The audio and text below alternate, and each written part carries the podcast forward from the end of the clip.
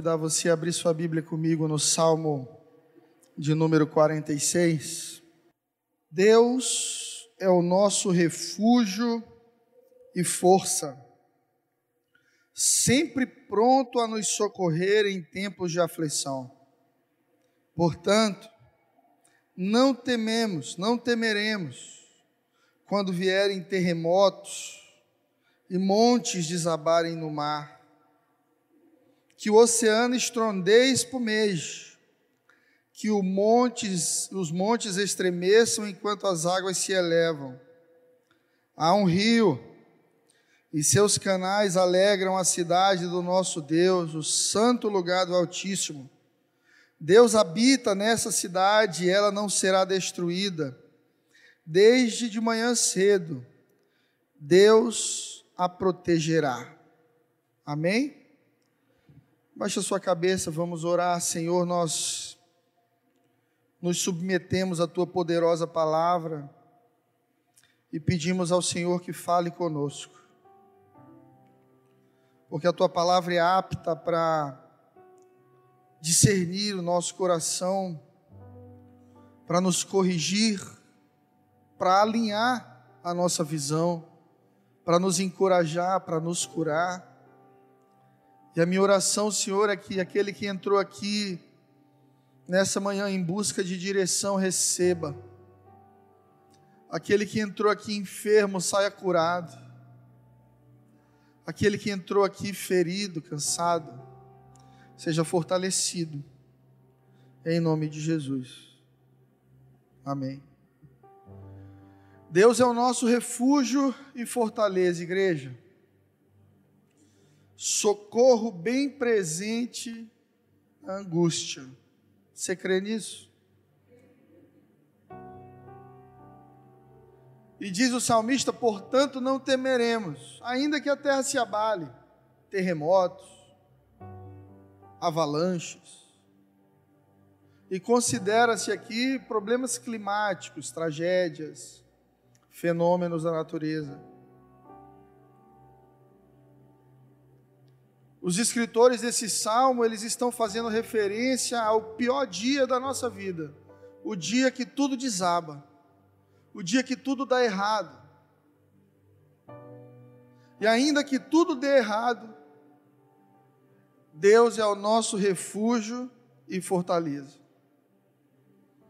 Eu já contei para vocês a história que minha mãe conta até hoje, da Maria, graças a Deus uma empregada doméstica, uma senhora muito simples, trabalhava na casa de uma família rica, em que tudo que falavam com ela, ela dizia graças a Deus. Maria, amanhã é aniversário de fulano, graças a Deus. Um dia a patroa de Maria recebe a notícia de que houve um incêndio na favela que a casa dela havia sido completamente destruída. O marido e os filhos conseguiram sair, mas ela havia perdido tudo. E antes de contar a notícia para ela, a patroa fica preocupada, mas fica curiosa. O que será que essa mulher vai dizer? Ela que agradece tanto a Deus, agora que a tragédia chegou perto da casa dela. E ela chama Maria calmamente, explica tudo o que aconteceu e no final Maria olha para ela e diz: Graças a Deus. Meu marido está bem? Tá. Meus filhos também estão, graças a Deus. Maria, mas você perdeu tudo, graças a Deus.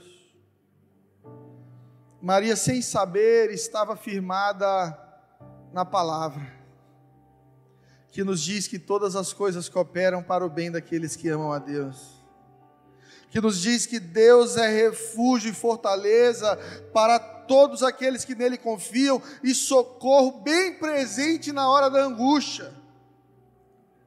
A gente comete um erro, igreja, de achar que porque Deus é o nosso socorro e refúgio, não teremos angústias. A gente coloca lá o adesivo na casa, no carro, o Senhor é meu pastor, nada me faltará. Algumas pessoas deixam a Bíblia aberta em casa como sinal de proteção. E toda a nossa fé é utilizada para escapar do problema. A gente ora assim, Senhor, não me deixa ter problema, por favor. E quando o problema vem, nós achamos que Deus falhou, que estamos em pecado, que o Senhor nos esqueceu. Eu tenho aprendido nesses, nesses anos dentro da casa de Deus, servindo ao Senhor, que Deus não nos livra do deserto. Deus nos livra no deserto que Deus não nos livra de angústias, nos livra na angústia, porque no mundo teremos aflições. No mundo, coisas ruins acontecem com pessoas boas. Eu não sei se você já teve essa sensação. Que alguém é tão bom, é tão temente a Deus, tão dedicado a Deus, e mesmo assim está vivendo uma situação tão difícil. Ora, todos nós vivemos situações difíceis e viveremos. Qual é a diferença de ser cristão então? Por que, que eu devo servir a Deus então? Porque Deus é o nosso refúgio fortaleza, socorro bem presente na hora da angústia. Quem não serve a Deus recorre ao remédio controlado e não que eu tenha algo contra o remédio controlado, porque às vezes ele é necessário. Se o psiquiatra receitar, se for uma situação em que primeiro precisa se ajustar as emoções, para depois então se quebrar os padrões errados de pensamento. Mas quando o dinheiro, um remédio, ou alguém se torna o meu refúgio que não é Deus, certamente o fundamento da minha vida será abalado. Por isso eu me apego a esse salmo, crendo aqui com esses homens que escreveram, que nessa terra somente o Senhor é o meu refúgio, fortaleza. E se eu tiver de passar por angústias, como disse Davi no Salmo 23, ainda que eu passe pelo vale da sombra da morte, não temerei mal algum, porque o Senhor está comigo. Ainda que eu viva momentos difíceis, ainda que eu viva o pior dia da minha vida, eu tenho certeza de que Deus não vai me negar ajuda, porque o meu Deus é refúgio e fortaleza. Sabe, eu acho que a gente tem dificuldade, justamente na hora da angústia, de procurar a pessoa certa, e por isso a gente se machuca tanto, a gente se decepciona tanto. Toda vez que a gente vive um dia de angústia, a maioria de nós pensa assim: vou procurar alguém para me ajudar. Vou procurar um médico, vou procurar minha mãe, vou ligar para o meu pai, ah, eu vou ligar para o meu pastor, eu vou ligar para alguém. E a gente esquece de que antes de qualquer outra pessoa, a primeira pessoa que devemos buscar, ela sim é refúgio. E refúgio fala de esconderijo na hora da, do problema, né? Você está no meio de uma tempestade, você vai buscar um refúgio. Uma vez eu estava em Belo Horizonte, eu morava lá. Começou a chover granizo em cima do carro, pedras de gelo. Eu lembro de pegar uma grande, grandona, acabou com o carro da gente, cheio de amassados. Mas eu lembro de pensar, eu preciso ir para debaixo de algum lugar me proteger. E nós fomos para um posto de gasolina ficar embaixo do teto dele. Aquele posto para mim, no momento da angústia, foi cobertura, foi refúgio. E qualquer outro refúgio que não seja Deus, vai te permitir ser abalado. Por isso, nessa vida, o Senhor nos convoca a fazer dele o nosso refúgio. Meu irmão, minha irmã, antes de pensar em qualquer outra pessoa para resolver seu problema, Busque a Deus, fale com Deus, ore a Deus, entenda, Ele também é o teu socorro bem presente na hora da angústia, Ele também é o teu refúgio. Existe um homem na Bíblia chamado Bartimeu, que entendeu isso. Abra sua Bíblia em Marcos 10.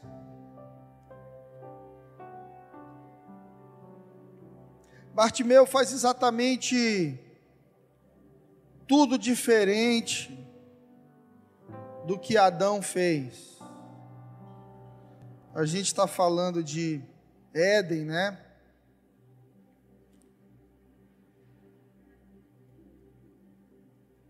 Marcos 10, versículo 46. Quem achou, diga glória a Deus. E depois foram para Jericó. E saindo ele de Jericó com os seus discípulos, uma grande multidão, e uma grande multidão, Bartimeu, o cego, filho de Timeu, estava sentado junto do caminho mendigando. E ouvindo que era Jesus de Nazaré que passava ali, começou a gritar, clamando em alta voz: Jesus, filho de Davi, tem misericórdia de mim. E Jesus, parando, mandou chamá-lo. E chamaram o cego, dizendo-lhe: Tem bom ânimo, levanta-te, que ele te chama. No começo do verso 48, diz assim: Muitos o repreendiam para que se calasse mas ele clamava cada vez mais alto: Filho de Davi, tem misericórdia de mim. Jesus manda chamá-lo. No verso 50, ele faz algo muito simbólico, lançando sua capa para longe, se levantou e foi encontrar Jesus. Jesus, falando com ele, disse: Que queres que te faça? E o cego disse: Mestre, eu quero ver. E Jesus lhe disse: Vai, a tua fé te salvou. E logo o cego viu e seguiu a Jesus pelo caminho.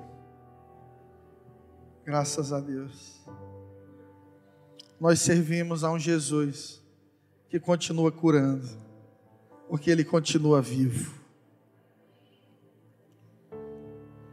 Sabe, lá no começo, da história da humanidade, no jardim do Éden, o homem perdeu a visão.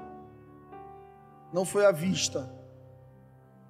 Porque tem gente que tem vista, mas não tem visão. É gente que não está vivendo, está sobrevivendo, não tem propósito, não entendeu o que está fazendo aqui na terra, não entendeu quem é Deus e quem ela é para Deus. Isso te coloca numa condição de sobrevivência. Você vai viver uma vida em busca de sobrevivência, pagar suas contas, resolver seus problemas pessoais e pensar que a vida é somente isso. Mas a vida é muito mais do que isso. Adão perde a visão quando corre de Deus e não para Deus. Adão está no jardim, e Deus disse: Não coma dessas árvores, e separou as árvores no meio do jardim. A Bíblia diz que Eva conversa com uma serpente, que questiona uma verdade absoluta que Deus havia dito. A serpente diz para Eva: Certamente não morrerás. Não é tão assim, não. Pecado não é tão assim, não. Vai dar em nada isso aí, não. Para de ser fanático. Ah, meu Deus, tu é crente, agora tu é certinho demais. Quantos já ouviram algum comentário assim? Esse foi o tipo de conversa que Eva teve com a serpente. Infelizmente, Eva cedeu, onde não poderia ter cedido, e come do fruto. A Bíblia diz que o fruto era, era bom aos olhos. Então dá ao seu marido, eles comem, e logo depois de terem pecado, perdido a visão, perdido a comunhão, perdido a intimidade, receberam consciência de pecado. E a primeira coisa que eles fazem é correr para longe de Deus. Eles se escondem. O homem no jardim do Éden está terminando a sua história escondido de Deus. Você já pensou você ter vergonha de abrir a sua própria geladeira? Já pensou? Você pedir com licença para entrar no seu próprio quarto? Imagina o quão ferido você vai estar para ter que pedir com licença para pegar uma coisa na sua geladeira, para o seu marido, para sua esposa, para alguém. Você perdeu a autoridade no lugar que Deus te deu. Foi justamente isso que aconteceu com Adão e Eva, porque quando você perde intimidade com Deus, você também perde a sua autoridade. E você corre o risco de justamente num lugar que Deus te deu perder a voz, perder a autoridade, a ousadia, a liberdade. Alguns de nós perdemos a liberdade em espaços que são nossos, como por exemplo nossas mentes. Deus te deu uma mente para ser um jardim do Éden, um lugar saudável. Mas à medida que nos distanciamos de Deus, vamos vivendo a vida do nosso jeito, vamos perdendo a saúde mental e a intimidade com Deus de forma que não temos controle sobre os nossos pensamentos. Pastor, eu penso tanta bobagem. Pastor, eu ando tão triste. O senhor não, o senhor não imagina o que tem passado pela minha cabeça. Você tem permitido se esconder em ambientes que Deus te deu eu vim aqui nessa manhã para te intimar, te convocar, te chamar a se levantar e todo lugar que Deus te entregou, você possa ocupar. Se Deus te deu um corpo, então tome posse desse corpo e faça dele saudável. Se Deus te deu uma mente, se encha da palavra e tenha uma mente saudável, cheia de bons pensamentos não de mágoas, de rejeição, de dor, de pecado, de más intenções. Não, não, não. não. Tudo aquilo que for bom, nisso pensai. Sabe, se Deus te deu uma família, não entregue sua família ao diabo se escondendo dentro da sua família. Porque no começo a gente casa apaixonado. Aí passam dez anos, um está se escondendo do outro. Ninguém abre o coração para ninguém. Ninguém perdoa ninguém. E o que era um grande jardim vai se tornando uma grande selva. Porque todo jardim que você não cuida vira selva.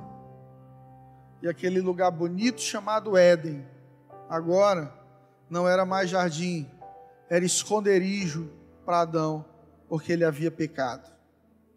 Bartimeu recebe um milagre, porque se posiciona diferente de Adão. Quando tem um problema, não corre de Deus, corre em direção a Deus. Bartimeu entende, Deus é meu refúgio e fortaleza, socorro bem presente na hora da angústia. Bartimeu ouve os gritos da multidão cercando Jesus e ele pergunta: quem é que está por aí? É o rei que está passando? E alguém disse para ele: sim, é o rei dos reis, Jesus Cristo de Nazaré. Ele se levanta, joga a capa e começa a gritar: Jesus, filho de Davi, tem compaixão de mim. Jesus, filho de Davi, tem compaixão de mim. Bartimeu entende que oportunidade é um cavalo selado, só passa uma vez na tua porta. Oportunidade de redenção, oportunidade de arrependimento, oportunidade de pedir perdão oportunidade de clamar por cura. Muitos de nós não estamos vivendo o que deveríamos viver porque estamos perdendo oportunidades. Quando eu era mais novo, eu casei com 19 anos.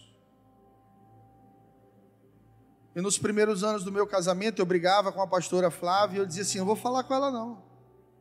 Vou pedir perdão não. Ela que peça.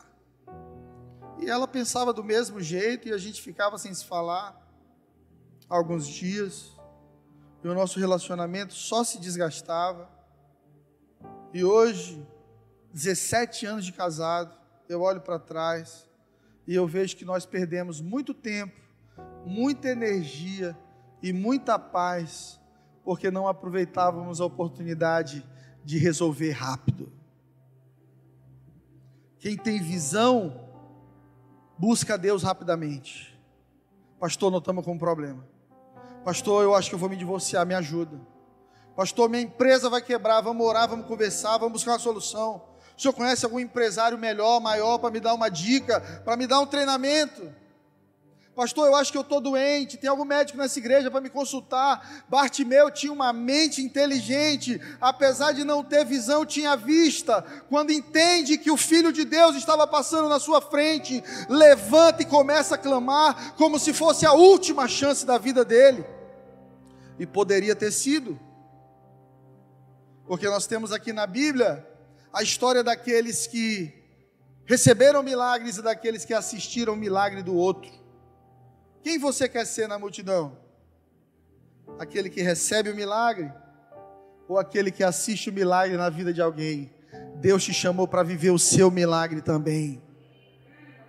Deus não quer que você seja um espectador de milagres, alguém que foge de Deus, que precisa ser encontrado por Deus. Não, Deus vai ao seu encontro, mas você não vai se esconder do Senhor.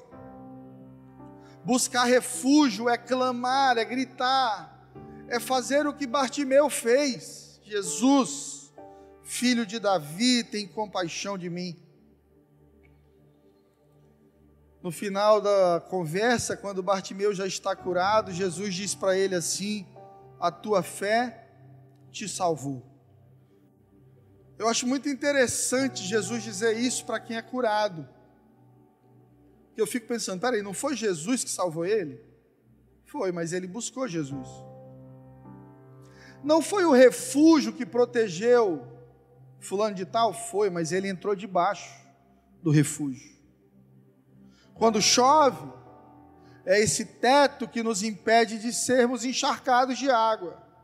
Mas é a sua atitude de entrar debaixo desse teto que protege você. Isso é buscar refúgio, se posicionar. Autoresponsabilidade. É o que mais os coaches falam, treinadores, mentores. Entender e perder a síndrome do Salvador. Porque você tem um Salvador para a sua alma, chamado Jesus Cristo de Nazaré, amém? Mas nessa vida, você deve lutar por você e por sua família. Infelizmente, alguns de nós ainda estamos esperando um Salvador. Com 50, 60, 70 anos. Alguém vai se levantar para me ajudar para resolver minha vida. Imagina que Bartimeu fizesse isso. Vou ficar no meu cantinho com a minha capa de mendigo. Eu tenho certeza que em algum momento alguém vai me olhar e vai trazer Jesus até mim. Morreria cego. Mas ele entende. Eu preciso mover por fé. Eu preciso permitir que a minha fé saia do campo apenas da adoração e entre no campo da ação. E que eu me levante em busca da mudança que eu desejo. Que eu me levante em busca da visão que eu desejo receber de Deus. E Bartimeu começa a gritar desesperadamente, porque só quem está desesperado o suficiente para romper com a razão recebe grandes milagres de Deus. Irmão, ninguém recebeu milagre comportadinho, não. Vou ficar aqui quietinho. Vou ficar no meu canto. Se Deus quiser, Ele vem aqui e me toca. Se Deus quiser, Ele entra aqui na minha casa e restaura meu casamento. Se Deus quiser, Ele vem aqui e transforma a minha vida. Não é assim. Você precisa se levantar em fé, clamando a Deus, indo em direção a Ele salve a si mesmo. Jesus disse para o cego: a tua fé te salvou. Para a mulher hemorrágica, sofrendo com perda de sangue, considerada imunda, amaldiçoada, mais de 10 anos sofrendo. Sabe lá se ela não tinha endometriose, cisto hemorrágico, tanta dor, tanta vergonha. Naquela época não tinha ciência, não se sabia o que era. Então as pessoas pensavam que poderia ser contagioso. Então alguém, quando tinha uma doença dessa, logo era isolado da família, da sociedade. Hum. E de tudo que ela perdeu, igreja, ela não perdeu a coisa mais preciosa, a fé.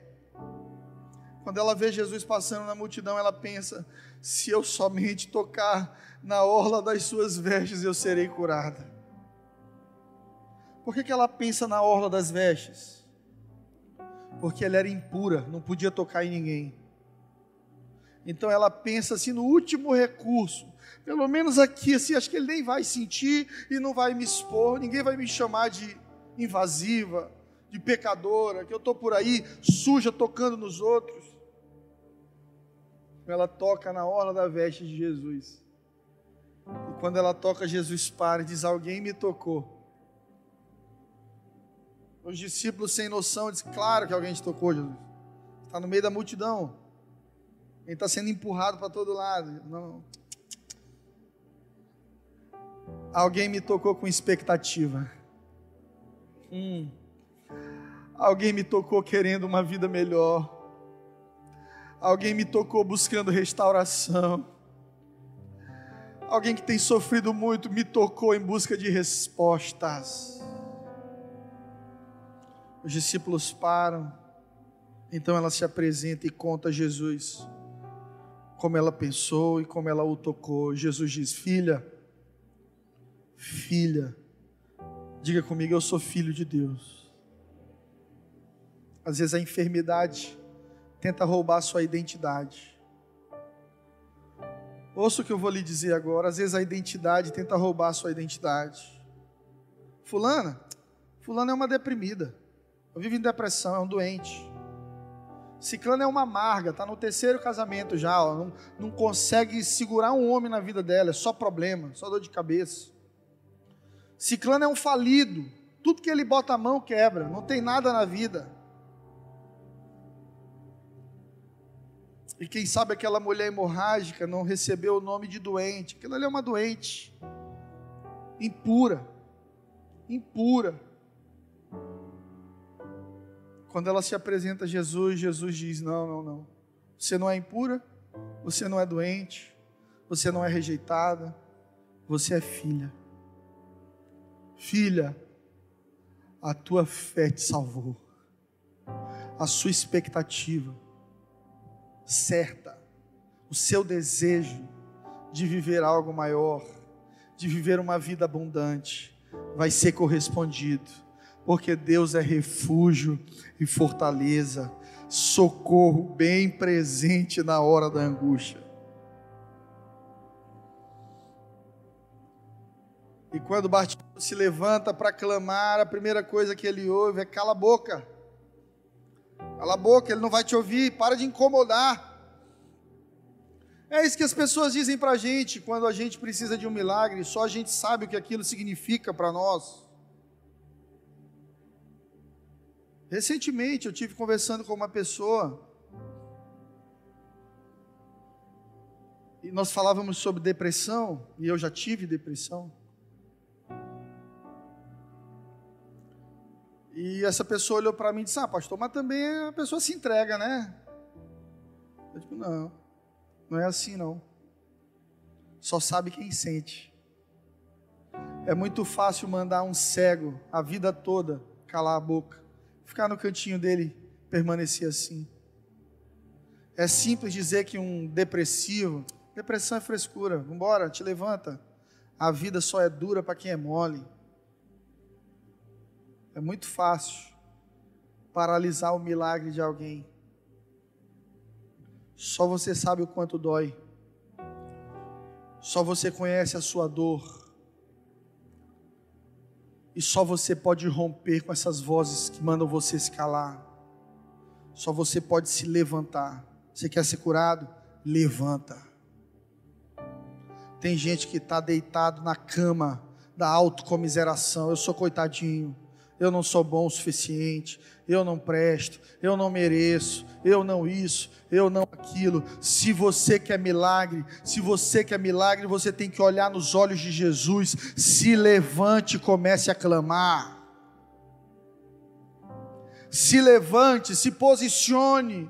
O filho pródigo em Lucas 15 está lá com a vida arrebentada, longe do pai. A Bíblia disse: caindo em si, ele disse: Me levantarei e irei encontrar com meu pai. Gente, o Evangelho é sobre isso: se levantar e ir em direção a Jesus. Ele conhece as tuas dores, ele conhece as tuas necessidades. Se somente você se levantar, se você encontrar fé para ficar de pé de novo e buscar a Deus, ele vai responder a tua necessidade.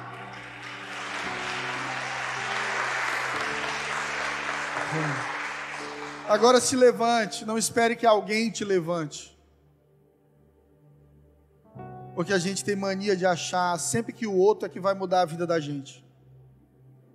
Pastor, eu seria mais feliz se meu marido fosse crente. Eu seria mais feliz se meus filhos me respeitassem. Se eu ganhasse 20 mil reais, eu seria muito feliz. A gente sempre transfere para o outro. Sua felicidade está indexada à sua fé. Se levante e ande em direção a Jesus. Ele é seu refúgio e fortaleza. Amém? O pessoal fica achando que quem vai resolver o problema do Brasil é Bolsonaro, é Lula. Esse é um pensamento muito raso, porque esses homens vão passar. Só existe um refúgio, uma rocha, que é eterna e que dura para sempre. E o nome dele é Eu Sou, o nosso Deus, o Deus de Abraão, de Isaac e de Jacó. Os reis da terra passarão, os políticos passarão, mas o nosso Deus permanece para sempre. Você pode dizer comigo: Deus é o meu refúgio e fortaleza socorro bem presente na hora da angústia. Portanto, não terei medo. Amém. Sabe, talvez você tenha ouvido isso de alguém que você não ia dar certo, que você nunca ia romper na vida, que você não foi feito para coisas grandes eu me lembro de um dia estar na sala da casa da minha avó deitado, no chão com uma almofada na cabeça. Eram as 8 horas da noite, assistindo televisão. E a minha avó foi muito ferida pela vida. Perdeu um filho com 15 anos, afogado. Meu avô então se tornou alcoólatra depois disso. Muito sofrimento, muita necessidade. Minha bisavó era pobre, miserável. Isso marcou muito minha avó. E eu estava ali, eu era uma criança, assistindo televisão. E eu me lembro que passou a propaganda da Chevrolet e falou assim: Vectra, 31,900. Eu não sei o que me deu. Que eu disse assim: Olha aí, vó, tá barato, vamos comprar. Vovó olhou para mim e disse assim: Menino, tu é pobre. Coloca isso na tua cabeça, tu é pobre.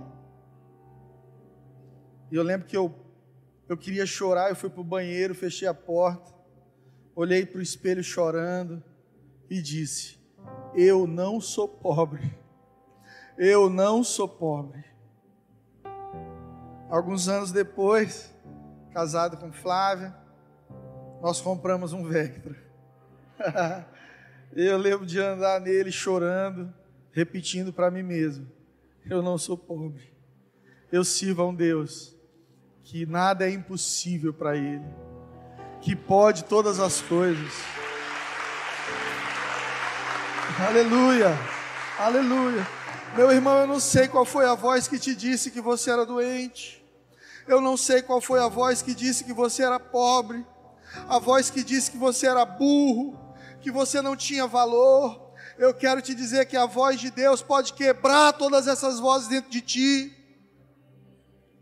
A voz de Deus quer restaurar a tua identidade. Tem gente que vai presa e se rende a Jesus. Tem gente que perde tudo e se rende a Jesus. Tem gente que ganha tudo e se rende a Jesus. Não é sobre esse tudo do mundo, é sobre fazer de Deus o nosso refúgio. Às vezes tem gente que é criticada por buscar a Deus na hora do desespero. Tem gente que diz: Ah, tá, tá buscando a Deus porque está com problema. É claro. Vai buscar quem? Se Deus é o nosso refúgio e fortaleza, Ele é o nosso socorro bem presente na hora da angústia. O problema de muita gente é fazer de Deus só refúgio e não morada. Então só corre para Deus quando está com uma dor. E quando passa a dor, volta ao normal. Vai viver a vida normal. Talvez você já tenha visto gente assim, sabe? Eu nunca vou desejar o dia mal de ninguém, jamais. Mas eu trabalho acompanhando as pessoas no dia mal delas. Minha função pastoral é estar com as pessoas no momento da dor, ajudá-las, desenvolver fé, continuar crendo. Meu dever, o nosso dever como cristãos é apontar para Cristo mas eu preciso dizer para você que me assiste aí no YouTube, você que me assiste aqui na igreja, ei, é necessário entender que Jesus não acaba quando passa a tempestade. Porque para muita gente Jesus é só o socorro bem presente na hora da angústia. Quando passa a angústia, a pessoa diz: Ok, obrigado, vamos voltar para a cachaça, vamos voltar para uma vida sem princípios Vamos voltar para uma vida sem compromisso com Deus. É necessário prosseguir, porque a vida com Deus começa exatamente após as tempestades da vida. Você orou para ter um filho e depois que o filho nasceu você sumiu? Você orou para ter um marido, uma esposa e depois que casou sumiu da igreja? Orou para ser curado e depois que foi curado sumiu? não entendeu o Evangelho.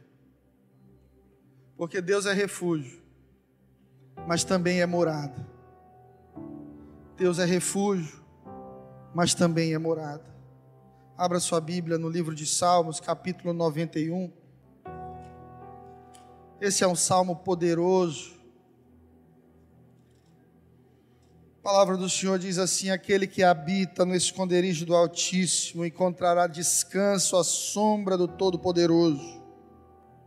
Isso eu declaro a respeito do Senhor, Ele é meu refúgio, meu lugar seguro, Ele é meu Deus e nele confio, Ele me livrará das armadilhas da vida e protegerá de doenças mortais, me cobrirá com Suas penas, me abrigará sobre Suas asas, Sua fidelidade é armadura e proteção, não tenho medo dos terrores da noite, nem da flecha que voa durante o dia, não tenho medo da praga que se aproxima na escuridão, nem da calamidade que devasta ao meio-dia ainda que mil caiam ao meu lado, dez mil morram ao meu redor, eu não serei atingido. Esse é o nosso Deus, igreja. Esconderijo, mas também habitação, moradia. É o Deus que quer te livrar no pior dia da sua vida, mas que quer estar ao seu lado no melhor dia dela também. Por que, que eu digo isso? São 17 anos pastoreando. 17 anos pastoreando. Nós estamos chegando ao fim da pandemia, já está tendo jogo de futebol com estádio lotado. Já está tendo show para todo lado lotado. Daqui a pouco um monte de medidas. São Paulo já já vai tirar a restrição das máscaras. E tem gente que ainda não voltou a congregar. Tem gente que se desviou na pandemia. Tem gente que depois que teve o que queria, se apegou a Deus na pandemia, Senhor, me livra do Covid, não me deixa morrer. E Deus foi refúgio, e agora que percebe que está passando, a situação vai afrouxando o seu compromisso com Deus. É a irmã que chega para mim, pastor, por favor, me ajuda com meu marido. Eu vivo junto com ele há trocentos anos, a gente quer casar, isso e aquilo. Casa, some os dois da igreja, some os dois da presença de Deus. Eu tenho dito isso, Jesus não é o estepe do nosso carro, que a gente só lembra quando o pneu fura. Ele é o motorista do carro, que está nos levando a um novo lugar socorro bem presente, mas também habitação. Meu irmão, minha irmã, Jesus é um lugar seguro para viver sua vida. Você quer ter um casamento abençoado? Você quer ter uma mente saudável? Você quer cuidar dos seus filhos melhor do que o que você foi cuidado pelos seus pais? Faça de Deus a sua morada. Faça de Deus sua direção. Talvez você tenha vindo até Ele com uma demanda, mas Ele abraçou sua história. Talvez você esteja querendo Deus para hoje, mas Deus quis você eternamente. A gente olha muito só para o agora. Deus tem os olhos no amanhã. Deus sonhou com você. Deus projetou você. Deus comprou você. Você sabia que você não é mais seu dono? Que você tem um dono? Isso deveria mudar a nossa forma de pensar a nosso respeito. Porque a gente diz muito assim: eu quero. Ô pastor, eu quero isso, eu prefiro isso. Tem que ser assim. Já perguntou para o seu dono? Você já perguntou para o seu dono? Paulo disse que era prisioneiro do amor escravo da orelha furada. No Velho Testamento, alguns escravos desenvolviam relacionamento com os seus senhores. Servia tão perto, estava tão que a relação de escravo caía, virava carinho, amizade. A gente tem ideia de escravidão só daquela loucura terrível que realmente é, das mortes, dos abusos. Terrível, eu condeno isso. Mas havia haviam alguns que desenvolviam relação com os seus senhores, ficavam amigos. Chegava um certo tempo e o Senhor dizia assim: Olha, eu estou te liberando, eu tô, vou pagar um valor aqui para que você seja livre, vá viver sua vida. E o escravo furava a orelha, voltava. E o escravo de orelha furada era um escravo que já poderia ter sido livre, mas que declarou publicamente que serviria o seu Senhor por amor. Nós somos escravos das orelhas furadas. Você pode fazer o que quiser da sua vida. Pastor, crente pode beber? Pode, até cair no chão. Crente pode pecar? Pode. Crente pode adulterar? Pode. Não deve, mas pode. Você é livre para fazer o que quiser da sua vida. Livre também para fazer suas escolhas, porém obrigado a colher o fruto disso, do pecado. E quem semeia para o pecado colhe corrupção, quem semeia na carne colhe corrupção, e quem semeia no espírito colhe vida eterna. Por isso não é sobre ser obrigado a ser santo, ser obrigado a obedecer. Deus não obriga ninguém.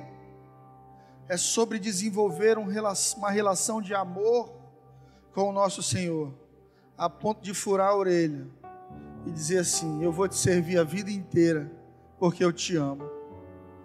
Eu poderia viver uma vida em busca de prazeres, eu poderia viver uma vida em busca da minha vontade, dos meus desejos, mas Senhor, eu estou furando a minha orelha, eu serei prisioneiro do amor, eu serei um escravo da orelha furada, eu vou te servir, não porque eu sou obrigado, mas porque eu te amo. Mateus 7, 24. Todo aquele que escuta as minhas palavras e as pratica, eu vou compará-lo a um homem prudente que edificou sua casa sobre a rocha. Desceu chuva, correram rios, assopraram ventos e combateram aquela casa, e não caiu, porque estava edificada sobre a rocha. Aquele que ouve estas minhas palavras e não as cumpre, eu comparo ao insensato, comparo ao insensato que edificou a casa sobre a areia. E desceu a chuva, e correram rios, e assopraram ventos, e combateram aquela casa, e ela caiu, e foi grande a sua queda. Não é somente ter refúgio, não é somente ter uma casa, mas é ter a casa certa, o refúgio certo, querido. Não é somente correr debaixo, para debaixo das asas de Deus no momento da dor, mas viver ali todos os dias da sua vida. Primeiro, primeiro Deus é refúgio, cabana, lugar de fuga. Mas então agora Jesus nos diz: olha, você vai precisar de solidez, você vai precisar de firmeza, porque mais do que se esconder rapidamente no momento da crise de baixo desse teto, você agora vai morar nele. Deus é morada. Perceba que vento vem para todo mundo, chuva, tanto para a casa da rocha como para a casa da areia, teve chuva, rio e vento. Como eu disse, coisas ruins acontecem com pessoas boas. Pastor, eu sou tão bonzinho, eu dou esmola, eu cuido de todo mundo. Mesmo assim, minha casa encontra rios, ventos, chuvas, combates, porque isso faz parte da vida. Viver com Deus não é sobre evitar problemas. Pare de achar de que porque você é filho de Deus e, e busca Deus e se santifica, isso vai te evitar problema. Não vai. Jesus era o filho de Deus na terra e teve um monte de problemas. Você já pensou nisso? Ah, eu vou servir a Deus porque meu sofrimento vai passar. O filho de Deus morreu numa cruz sofrendo. Jesus não é anestésico para a dor, é força para transcender a dor e transformá-la em propósito. Ele não vai te livrar da dor, vai te livrar na dor. Vai estar tá doendo e ele vai manifestar a glória dele na sua vida.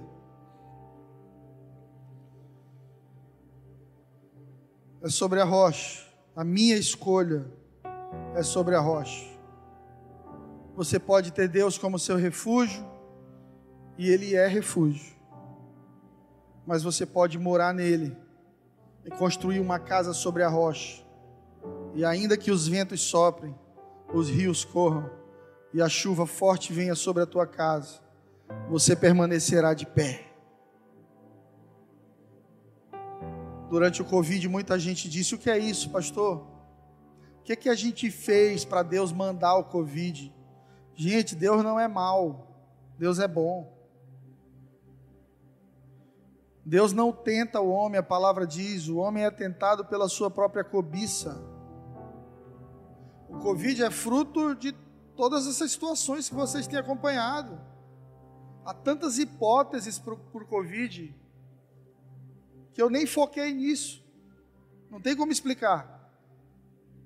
Eu prefiro entender que se a minha casa estiver firmada sobre a rocha, pode vir Covid, gripe espanhola, crise econômica, enfermidade, crise emocional, o que vier, eu ainda estarei de pé.